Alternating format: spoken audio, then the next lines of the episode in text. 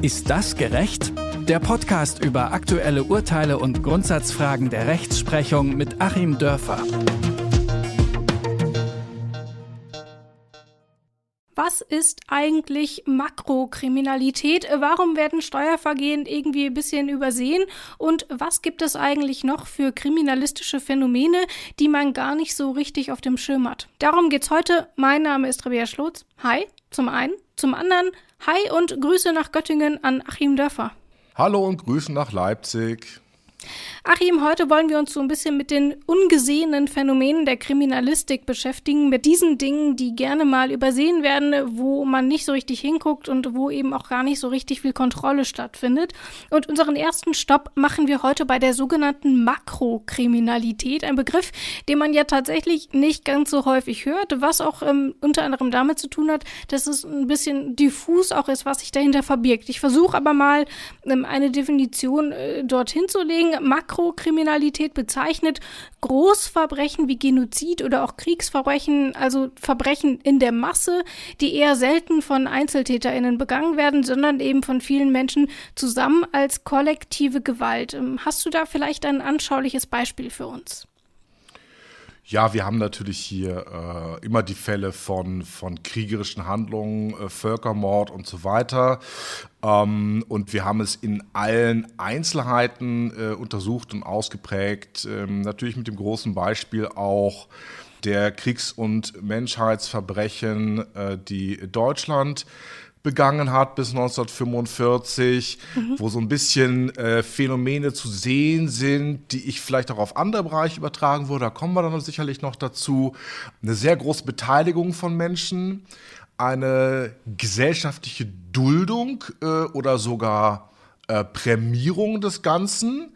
Also ähm, ein herabgesetztes Unrechtsgefühl und dann nachher auch eben nur eine eingeschränkte Befolgung. Es geht also so ein bisschen darum, warum sind eigentlich manche Sachen strafbar und andere nicht? Und ähm, warum definieren wir strafbares Verhalten über gesellschaftliche Abweichung, über Devianz von irgendwelchen äh, Normen und auch staatlichen Normen. Und äh, statt es zu definieren dadurch, welchen Schaden es anrichtet und wie es sich gesamtgesellschaftlich auswirkt und wo es gesamtgesellschaftlich herkommt. Also eine sehr, sehr breite Diskussion. Ähm, da wollen wir auf keinen Fall dann auch wirklich in die historischen Untiefen einsteigen. Man kann sich da also immer weiter klicken zu irgendwelchen Philosophenschulen, aber so wie du es anmoderiert hast und von da aus äh, dann vielleicht mal weiter. Also Dinge, die einfach groß sind und wo man sich fragt, hupsa, wieso werden denn diese ganz großen Sachen dann irgendwie so eingeschränkt sanktioniert? Du bist ja Rechtsphilosoph und deswegen, da ist ja auch diese ganz wichtige Frage nach dieser Kollektivschuld. Wir haben eben schon gesagt, es sind mehrere Leute daran beteiligt, ganze Gesellschaften, die daran mitwirken, eben zum Beispiel an Kriegsverbrechen ähm, oder auch einem Genozid. Wie steht denn die Juristerei insgesamt zu dieser Kollektivschuld? Das ist ja schon ein sehr umstrittenes Konstrukt. Also Kollektivschuld ähm, kann man vielleicht in unterschiedlicher Weise hier verstehen.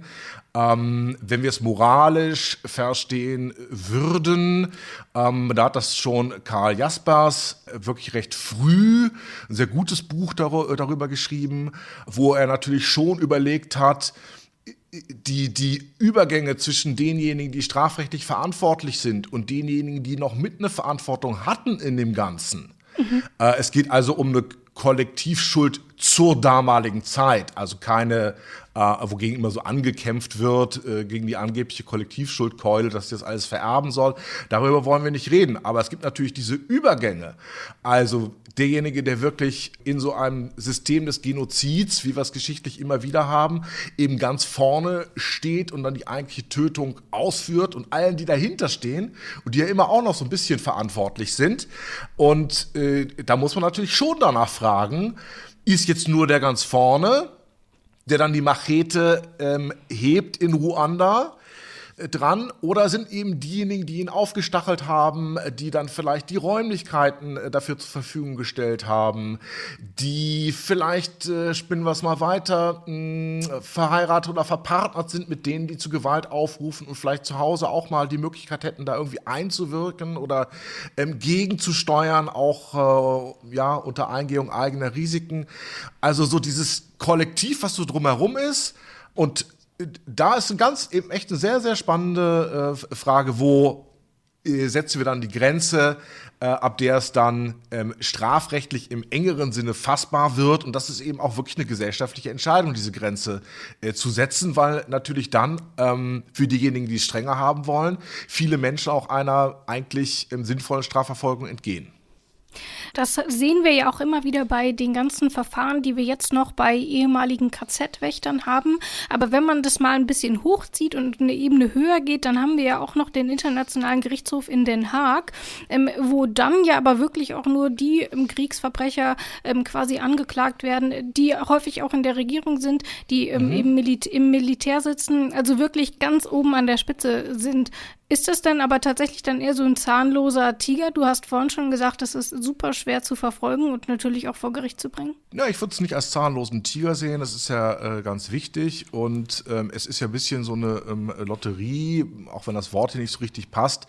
Von äh, den Verbrechern weiß ja keiner dann genau, wie weit und wie breit verfolgt wird. Aber mhm. ähm, das wichtige Phänomen ist natürlich, dass auf ähm, ein paar Leute, die dann auf der Anklagebank sitzen, 100.000 Tausende kommen, die vielleicht unter anderen Umständen mit der kriminellen Energie, die sie aufgeboten hätten, durchaus verfolgt worden wären. Aber es handelt sich eben um ein absolutes Massenphänomen. Ähm, aber ich will es vielleicht auch nochmal auf andere Bereiche runterbrechen. Wir haben es ja zum Beispiel auch so im Bereich der der Korruption und wir haben es im Bereich ähm, all dieser Systeme, die einfach sehr groß sind, sehr organisatorisch verzweigt. Äh, auch wenn ich zum Beispiel an, an, Wirtschaftskriminalität denke, an diese Großkriminalität da, die eben ähm, deutlich den äh, über die Hälfte des äh, Gesamtschadens ähm, ausmacht von äh, finanziell erheblicher Kriminalität. Das sind äh, über die Hälfte sind die äh, Großdelikte und da gibt es noch eine riesige Dunkelziffer. Also das wäre für mich dann auch Makrokriminalität oder ich hatte es in der Praxis mal ich habe mal Amazon angezeigt hier bei der Staatsanwaltschaft, weil die äh, irgendwelche gefakten Kopfhörer mh, hm, vertickt haben. Da lachst du zurecht, ja? Da denkt man, das gibt's doch gar nicht und so. Dieses Großunternehmen, äh, das zeigt da einfach jemand an. Ja, ja. ich ehrlich. Ja, ne, also ich, ich bin auch immer da, äh, bin ich immer sofort dabei, wenn es mal darum geht, wirklich nach oben zu treten. So, aber ich hatte ähm, bei einem ganz bekannten so Kult-Kopfhörer haben die ganz viele Fakes über ihre deutsche Website äh, verkauft. Die konnte man da aufrufen und irgendwo bestellen. Und derjenige, der die Dinger dann ehrlich importierte, der war natürlich der Gekniffene. Ähm, also kein äh, Verbrechen ohne Opfer. So, und jetzt habe ich natürlich gesagt, wieso? Ist doch ganz einfach. Egal wie groß die sind und wie groß die operieren und wie viele Kilometer lang deren AGBs sind, am Ende des Tages haben die nichts anderes gemacht, als irgendeinen Flohmarkthändler, der Hehlerware vertickt. Hm. Weil das halt Sachen waren, die ähm, einfach unter ja, kriminellen Umständen dort angeboten wurden. Und das wussten die auch. So dachte ich mir das jedenfalls, weil ich dann auch gelesen hatte, dass die in den USA äh, tatsächlich auch dafür schon verantwortlich gemacht worden waren. Da würde ich doch mal davon ausgehen, äh, wenn ich jetzt so ein Händler bin, dann gucke ich mal, ob ich solche kriminelle Ware da anbiete und filtere die aus. Das war aber meiner Ansicht nach nicht der Fall. Also habe ich die angezeigt und was passiert ist natürlich sofort eingestellt worden, weil sich natürlich ein, äh, eine Wirtschaftsstaatsanwaltschaft in einer idyllischen kleinen deutschen Großstadt nicht mit so einem Weltkonzern anlegt. Also ein riesiger weißer Fleck, weil Makrokriminalität, weil das halt so groß ist und so absurd erscheint, so jemanden dann mit so einem kleinen Hehler zu vergleichen, dass man den Wald vor lauter Bäumen nicht sieht.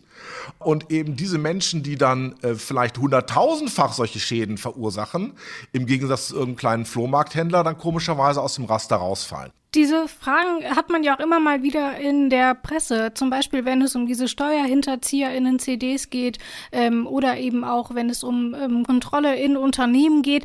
Also da sieht man schon, dass es dort viele Bereiche gibt. Ähm, wir haben die Kriminalität der Mächtigen schon genannt, dann haben wir die Regierungskriminalität, ähm, dann haben wir die White-Collar-Geschäfte, also so Wirtschaftshintergehen, wo man sich quasi nicht die Finger schmutzig macht, Durstgeldwäsche genannt, ähm, diese gewaltlosen Verbrechen nenne ich sie mal. Warum ist es denn so? Was glaubst du denn als Rechtsphilosoph? Warum ist dort so ein blinder Fleck? Wieso sagt man, ach ja gut, dann ähm, ist das halt so, aber da können wir gar nichts machen? Ist es einfach zu groß, um es zu verfolgen? Hat man einfach keine Kapazitäten? Will man nicht? Was glaubst du? Ja, das ist eine wahnsinnig wichtige Frage, weil es ja wirklich um ganz dicke Geschichten geht, die viele Menschen betreffen. Mhm. Und ich glaube, es ist eine Kombination aus vielen äh, Dingen. Einmal sind das Sachen, die natürlich, weil damit sehr viel Geld verbunden ist, wo man einen sehr hohen Aufwand betreiben kann, das Ganze auch äh, gegenüber Strafverfolgung quasi abzusichern. Ich hatte meine aller, allererste äh, äh, Sendung sozusagen auf Detektor FM genau zu dem Thema mh, hm, Steuergerechtigkeit und Steuer-CDs und so weiter. Da wurde mhm. das ja ganz deutlich. Also wenn man dann ein, eine ähm, Sache, die jedenfalls nach der geltenden Rechtsordnung kriminell ist, nämlich Steuerhinterziehung, und zwar wirklich im Multi, Multi, Multimilliarden-Umfang. Äh, Gigantisch. Wie ist man da nur rangekommen? Indem man eine Sache äh, wiederum befördert hat aus Deutschland heraus, die zumindest in der Schweiz äh, eben auch wiederum sehr, sehr schwer strafbar äh, war. Da ist ja dann mhm. die Generalbundesanwaltschaft äh, in der Schweiz tätig geworden. Ähm, also genauso hoch aufgehängt wie Terrorismusbekämpfung war eben dieser Schutz dieser Bankdaten, weil die Schweizer das eben anders sehen, auch ruhig so sehen dürfen. Ähm, also man musste ganz schwere Geschütze rausholen, um diese Geschichte äh, bestrafen zu können. Also das ist schon mal Punkt eins. Es ist ganz schwer dahinter zu kommen weil die sogenannten Anführungszeichen Mächtigen ähm, natürlich sehr, sehr große Mittel haben, ähm, dann auch Kriminalität zu verschleiern. Dann ist da fast auch so eine Art Lobbyarbeit dahinter. Es wird hier schon aktiv quasi das Verbrechen zugedeckt. Wir hatten das bei der mh, hm, Tabakindustrie in den USA, wo dann eben Jahrzehnte später rauskam. Die haben alle möglichen Studien äh, gemacht, wonach das alles harmlos ist, haben das auch immer offensiv vertreten, dass Rauchen harmlos ist. Dabei wussten sie schon lange, äh, dass es nicht harmlos ist. Also es geht sogar ins aktive Vertuschen hinein. Ähm, dann ist immer so dieses Systemargument, mh, wo eben ein, ein positiver und gewünschter Teil gesellschaftlicher Institutionen mit diesem schädlichen Verhalten verbunden ist. Ähm, Autoindustrie stellt Arbeitsplätze zur Verfügung, macht aber das Klima kaputt. Ähm, so, worauf stellen wir jetzt ab? Man äh, ist ja dann quasi schon fast in so einer Person, äh, Position des Erpressten. Äh, das wird ja auch immer ausgenutzt. Ne? Wenn ihr den Klima stützen wollt, sind halt die Arbeitsplätze weg. Also auch da muss man dann eine politische Entscheidung treffen. Und man könnte ja durchaus sagen, dass wir zum Beispiel die ähm, Delikte gegen das Klima vielleicht auch mal langsam ein bisschen kriminalisieren sollten. Jetzt werden einige aus allen möglichen politischen Richtungen aufschreien, dürfen sie auch. Ich mache ja hier nur einen Diskussionsvorschlag. Ich mutiere jetzt nicht zum ultralinken Radikalinski, aber ich möchte schon mal ganz gern so ein bisschen die ganze Straßenbreite ausloten, auch argumentativ. Also, und ich finde es gar nicht so dumm, diese Idee. Wir haben es ja jetzt in einigen Ländern, dass tatsächlich dann äh, Aktivisten da auch klagen äh, und ähm, wirklich Schutz des Klimas auch klagen und man solche Dinge ähm, durchaus auch unter den Schutz der Rechtsordnung stellt und eben nicht nur im politischen Raum stattfinden lässt. Also es ist eine Kombination aus Faktoren, aus Größe, schwer antastbar, ähm, sehr illegale Aktivitäten vermischt mit legalen Aktivitäten, ne, typische Geldwäschebanken, Geldwäsche-Notare mhm. äh, und ich hatte halt schon Klimazerstörung, äh, Automobilarbeitsplätze, diese Vermischung. So, und dann natürlich, ja, der mangelnde Mut äh, bei den Strafverfolgern, die mangelnde Ausstattung auch der Strafverfolgungsbehörden ähm, das wäre ja eher mal eine Sache der zentralen äh, Staatsanwaltschaften für Wirtschaftsstraftaten in jeweiligen Bundesländern. Und die sind eben wirklich ähm, dann sehr schwach ausgestattet. Das ist also nicht so, wie wir es aus den USA kennen mit der ähm, Finanzaufsichtsbehörde, die da im Grunde weltweit durchgreift. In Deutschland ist das schwächer ausgestattet. Aber wir müssen halt immer wieder hingucken. Also ich finde es schon ganz, ganz wichtig, weil ich es dann auch wieder unerträglich finde, mh, dass ein Riesenbohai gemacht wird. Wir hatten es zum Beispiel zuletzt äh, acht äh, Prozent der Polizeiarbeit zur Verfolgung von Cannabiskonsumenten und dann diese Megageschichten, die bleiben irgendwie unsichtbar. Das heißt aber, um äh, dort ähm, auch besser ermitteln zu können, sagst du, Lösungsansätze sind äh, zum einen mehr Kapazitäten ähm, und was noch? Politischer Wille? Was fehlt noch? Politischer Wille, ja, und immer eben wieder eine offene Diskussion, ähm, welches Verhalten wir wirklich als strafbar ansehen wollen. Das ist ja total spannend. Das ist ja dauernd in Bewegung. Ähm, wir hatten es bei dem schlimmen, schlimmen Paragraphen 175 des Strafgesetzbuches, der die Homosexualität zwischen Männern unter Strafe ähm, gestellt hat. Da gab es sogar zuletzt noch irgendwelche Studenten, die meinten, sie müssten diese Seite kopieren und dann ihr Gesetz wieder reinlegen. Wenn ich Professor wäre, würde ich solche Leute sofort vor die Tür setzen. Mhm. Also äh, da ist man auch zu einer neuen Bewertung gekommen. Wir kommen jetzt im Bereich äh, von Cannabis zu einer Neubewertung.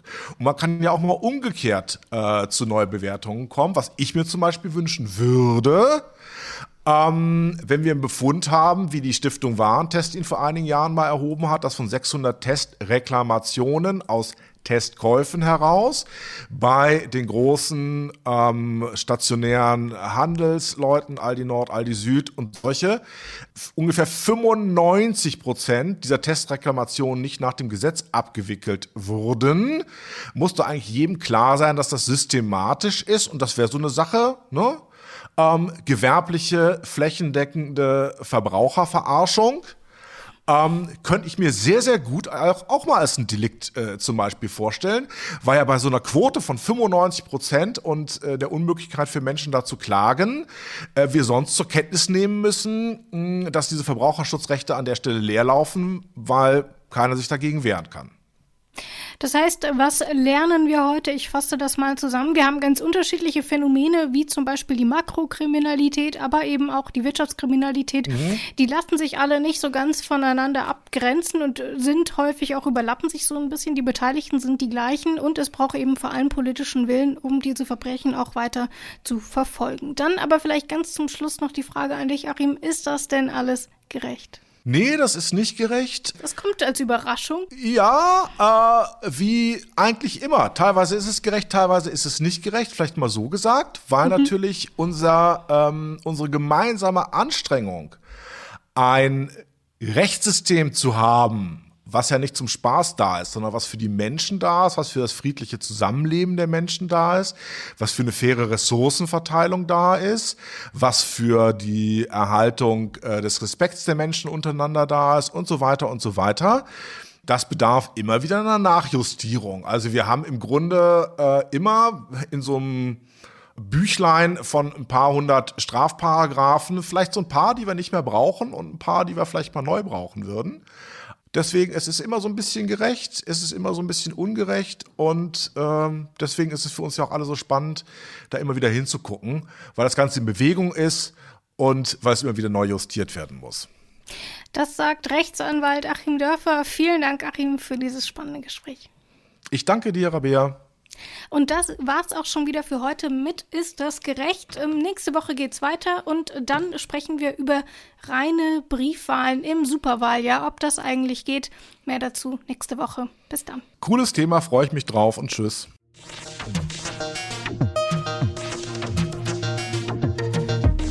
Ist das gerecht?